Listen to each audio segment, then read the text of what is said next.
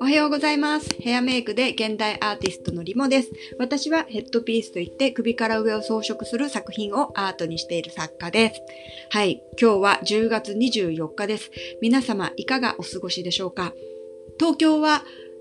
青い空が出ていて、雲がポコポコ浮いていてですね、すごく気持ちいい日です。晴れ晴れした気持ちになるような日です。まあそんな日にちょっと似合わないタイトルかもしれないんですが、あなたは自殺したいと思ったことありますかっていうお話ですね。えー、リモはね、これ、自殺したいと思ったことあります。で、実際、すごい高い、えー、マンションみたいなのの最上階の、こう、階段みたいなの登って、靴を脱いで、本当にその柵を乗り越えようってしたことがあるくらい自殺しようと思ったことはありますね。まあ実際なぜできなかったかっていうと、まあ勇気がなかったっていう、ただそれだけですね。これは小学校4年生の頃だったと思います。理由は友達関係ですね。本当に。友達関係と自分がすごくちっぽけな人間、うん、なんかいい人間にこれから慣れていけないみたいな絶望と仲いい友達からなんかひどいことされたみたいな、うん、あんまりお話ししてくれなくなっちゃったみたいなショックからそういう行動を起こそうとしたっていうのがあります。で、その他にも人生の中でちょいちょい死にたいなと思ったことはあります。まあ全部語っているとちょっとすぐ時間がなくなってしまうので本日はまあ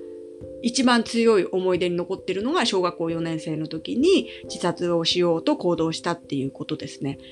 これ皆さんありますかね？で、私の中では、ほら、なんかとある宗教とかでは、この世は修行だって言われるように、辛いことが世の中に溢れてるのは当然だ、みたいな教えありますよね。なので、人生でね、数回ぐらい自殺したいって思うことの方が自然な流れだって私は思っていました。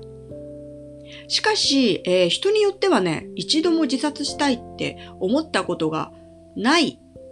全くないっていう人もね、割といるんだなっていうことが大人になっていろんな人と話す上で分かってきました。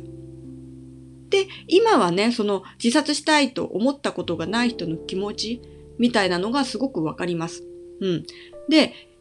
辛いことは今でも全然あるんですけど、だから死にたいと感じることはほとんどないですね。うん。人生は工夫次第でいくらでも幸せになれるから、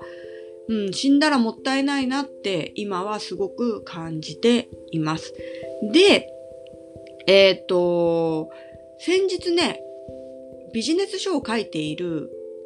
樺沢志音先生。この方は精神科医でもあるんですけれども、彼の YouTube で自殺してはいけない理由っていうのがやっていました。で、要約すると、自殺っていうのは脳のエラーが起こしているっていうことなんですよね。そもそも人間は生物であって、他の動物って自殺って